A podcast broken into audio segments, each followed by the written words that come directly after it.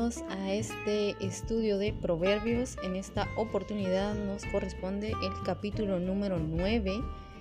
Lo voy a leer y después lo voy a comentar. Este es un proverbio cortito, así que no voy a tardarme mucho. Dice de la siguiente manera, la sabiduría ha edificado su casa, ha labrado sus siete columnas, ha preparado su alimento, ha mezclado su vino ha puesto también su mesa, ha enviado a sus doncellas y clama desde los lugares más altos de la ciudad.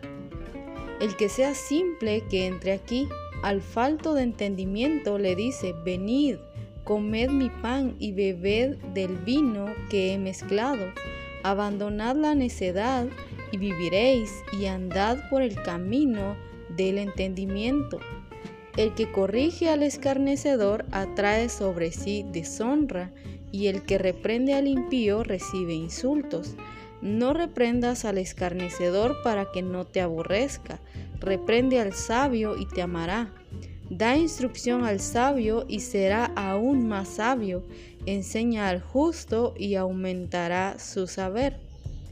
El principio de la sabiduría es el temor del Señor y el conocimiento del Santo es la inteligencia. Pues por mí se multiplicarán tus días y años de vida te serán añadidos. Si eres sabio, eres sabio para provecho tuyo, y si escarneces, tú lo sufrirás.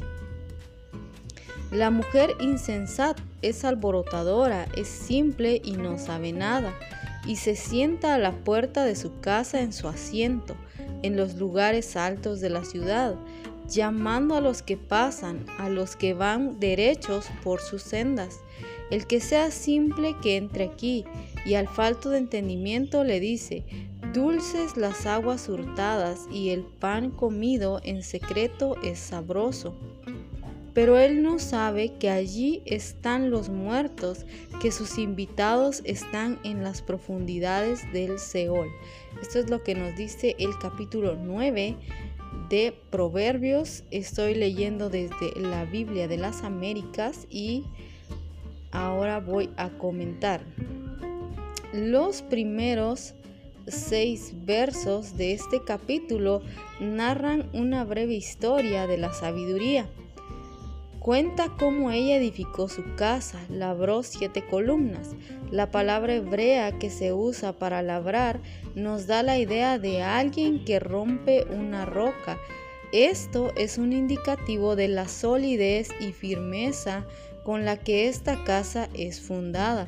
En este punto, aunque el contexto es distinto, podemos traer a colación que Jesús dijo que el hombre sabio construyó su casa sobre la roca, y el viento y la tormenta la azotó, pero ésta continuó sólida, mientras que el hombre necio la hizo sobre la arena, y ésta se destruyó con facilidad.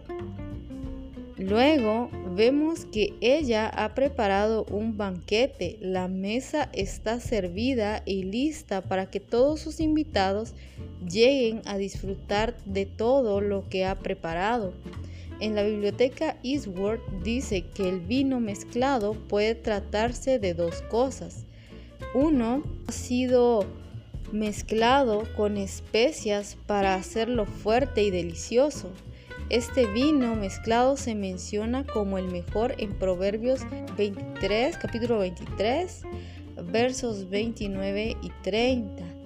Y la número 2, que ha sido mezclado con agua como solían hacer en esos países cálidos, en parte para refrescarse y en parte para integridad. Por lo cual también se puede insinuar que la sabiduría nos enseña la templanza en el uso de nuestras comodidades. En lo personal me inclino hacia la segunda opción, ya que en la antigüedad se acostumbraba a mezclar el vino con agua, siendo mayor la cantidad de agua que de vino, posiblemente para evitar embriagarse con este.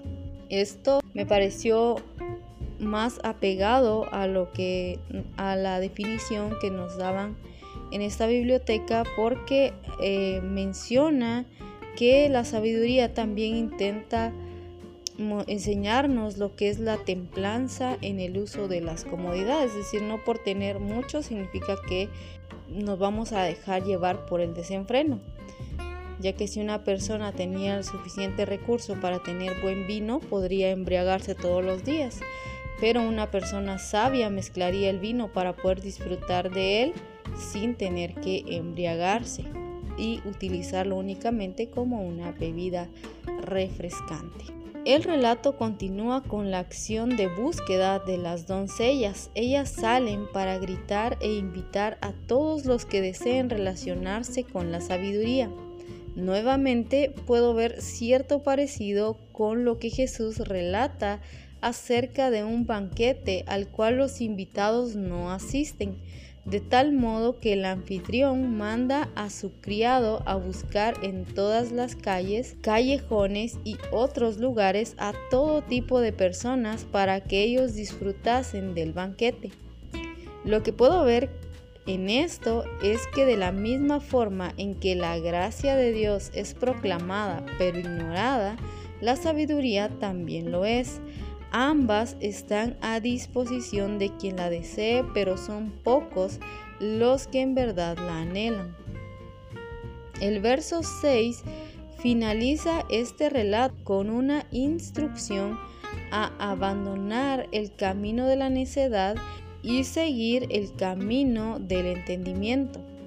Otra vez de la manera en que también Cristo nos invita a a una nueva vida dejando el camino de pecado para seguir el camino de la salvación. En lo personal me parece que este capítulo se parece mucho a esto, a lo que Jesús enseña y a lo que el Nuevo Testamento enseña. Es únicamente mi percepción. Considérenlo ustedes, yo lo comparto con ustedes para que ustedes puedan considerar, pero considero que tiene cierto paralelismo con estas historias y que de alguna manera también se ve como desde el Antiguo Testamento Dios llama a todo tipo de personas y no se limita a cierto tipo o a ciertas características de alguna persona para llamarle a ser sabio, ya que también tenemos que recordar que para ser sabio es necesario el temor del Señor.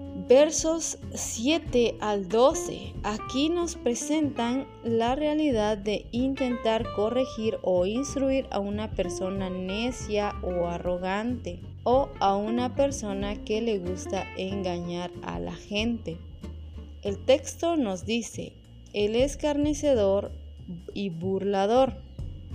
También habla del impío la realidad presentada es también una advertencia. Quien intente hacerlo puede salir lastimado, avergonzado y hasta con un enemigo. Únicamente una persona necia, cegada por la arrogancia, es capaz de humillar con o sin fundamento a quien intente corregirlo o aconsejarlo. Incluso podría agredirlo con insultos. Pero aquellos que son sabios y receptivos al consejo lo agradecen y tienen aprecio por aquellos que los instruyen. Además, ellos también buscan conocer más de lo que les puede ser útil. El verso 10 vuelve a recordar el principio fundamental de Proverbios, enseñar que el principio de la sabiduría es el temor a Jehová y su conocimiento la inteligencia. Los otros dos versículos presentan que el temor a Dios da plenitud de vida y que si somos sabios, esto será para provecho nuestro, pero si somos malos, sufriremos nosotros. De una forma más clara, si buscamos a Dios y somos buenos, nos va a ir bien, pero si somos malos, nos encaminamos a una vida de sufrimiento. Si bien es cierto que aunque hagamos cosas buenas y busquemos del Señor, habrán momentos difíciles. Podemos contar también con que el Señor nos va a guardar y nos va a respaldar. Aun cuando estemos atravesando momentos duros, Él puede fortalecernos, darnos consuelo y darnos ánimo. Recordemos que el gozo del Señor es nuestra fortaleza, de tal manera que siempre nos va a acompañar. No así con las personas que actúan mal y que son amantes de la maldad. A estas personas Pueden tener mucho, pero no tienen paz. Aun cuando están en su mejor momento, sienten que algo no está bien. De tal forma que este capítulo nos está hablando de un principio bien importante y es que seguir al Señor, ser sabio, también tiene que ver con que aún en los momentos difíciles podamos saber que el Señor nos está preparando para algo, nos está ayudando a crecer, nos está ayudando a confiar incluso más de lo que ya podemos estar confiando en Él. No así para los malvados, para quienes el sufrimiento únicamente trae eso, sufrimiento y además de esto trae culpa porque saben bien por qué es que esto les está pasando. Ellos, a diferencia de cualquier otra persona, podrían eh, no tener la opción de decir por qué esto me pasa a mí si yo no he hecho nada malo, porque son muy conscientes de que han hecho las cosas mal. Dios podría perdonarlos, pero ellos necesitarían arrepentirse de lo que han hecho ellos podrían disfrutar del perdón y la gracia de Dios si se arrepintieran, pero si no lo hacen, únicamente tendrán esto último que nos dice el proverbio. Luego eh, vemos los versículos del 13 al 18. Estos son un contraste entre la sabiduría y la necedad son como dos mujeres contrastadas. Es, una mujer es la señora sabiduría y la otra mujer es la señora necedad. Por un lado, la señora sabiduría ofrece un banquete bien preparado en un lugar seguro y por el otro se encuentra la oferta de la señora necedad. Ella presenta lo atractivo que es tener una relación ilícita, pues en capítulos anteriores vimos que Salomón usa el agua para referirse a ello. Eh, no sé si recuerden que ya en otro capítulo vimos que decía bebe agua de tu propio manantial y decía, ¿acaso otros van a disfrutar del agua de tu propio pozo? Y esto se refiere al verso 17 donde dice, dulces son las aguas hurtadas. Aquí, eh, según algunos comentaristas, se está refiriendo precisamente a esto, a esto que les, que les comentaba, a relaciones ilícitas ya sea adulterio, fornicación, etcétera, etcétera. Por otra parte, también está mostrando lo atractivo que es obtener beneficios económicos en productos, en lo que sea, de manera ilegal. Por eso la segunda parte de este verso dice, y el pan comido en secreto es sabroso. Se está refiriendo a aquello que no nos ha costado obtener, aquello por lo que no hemos trabajado, por lo que no hemos pagado. Es algo que tomamos de manera inapropiada.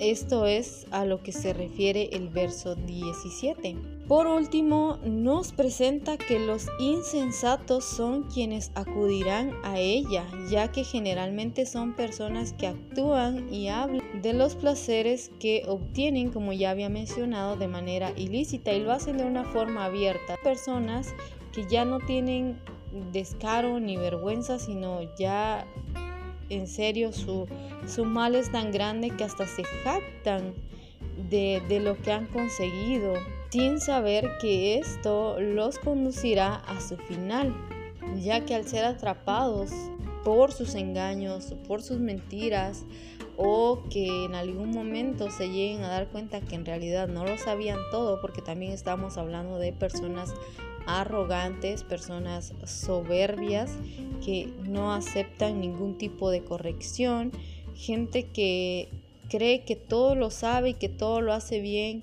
y que nadie es mejor y que nadie sabe más que ellas. Entonces, por esto es que ya sea que sean personas que actúan contra la ley o que sean personas que simplemente no se dejen guiar por nadie y que crean que todo lo que ellos hacen es, está bien, es excelente y que nadie más sabe más que ellos, estas personas también tienen un mal final porque en algún momento se van a topar con algo que o no conocen o con algo que todo el mundo les estuvo diciendo pero que ellos no quisieron escuchar y va a ser un poco doloroso también para estas personas darse cuenta de su error. A manera de conclusión, voy a decir que en la vida todos nos vamos a topar con dos voces invitándonos a convivir con ellas. Una, la de la señora sabiduría y la otra, la de la señora necedad. Una nos traerá bien y la otra mal. Para seguir a la sabiduría hay que temer a Dios y para seguir a la necedad basta con separarnos de Él.